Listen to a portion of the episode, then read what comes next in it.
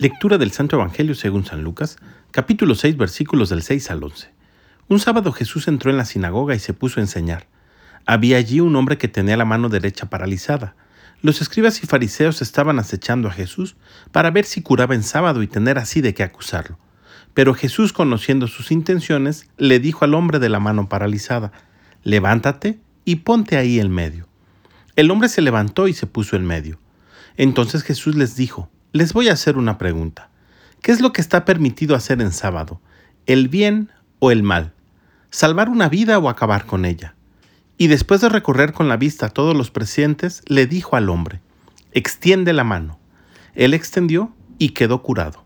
Los escribas y fariseos se pusieron furiosos y discutían entre sí lo que iban a hacer a Jesús. Palabra del Señor. El Evangelio del día de hoy nos lo deja bien claro. El momento para hacer el bien es todo momento.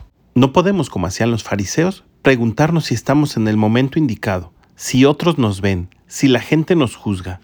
Hay mucha gente a nuestro alrededor que está necesitada, que necesita un apoyo, un empuje o solo unas palabras de ánimo. Hay muchos que tienen no solamente la mano paralizada, sino el alma, y necesitan de alguien como tú.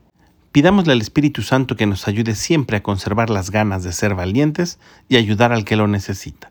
Que tengas un gran día y que Dios te bendiga.